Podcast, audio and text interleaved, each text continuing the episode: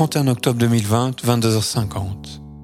Ce soir, il allait falloir redoubler de prudence. Les honnards de la ville, déguisés en clowns maléfiques, nous attendaient sûrement avec des bonbons ou des crachats.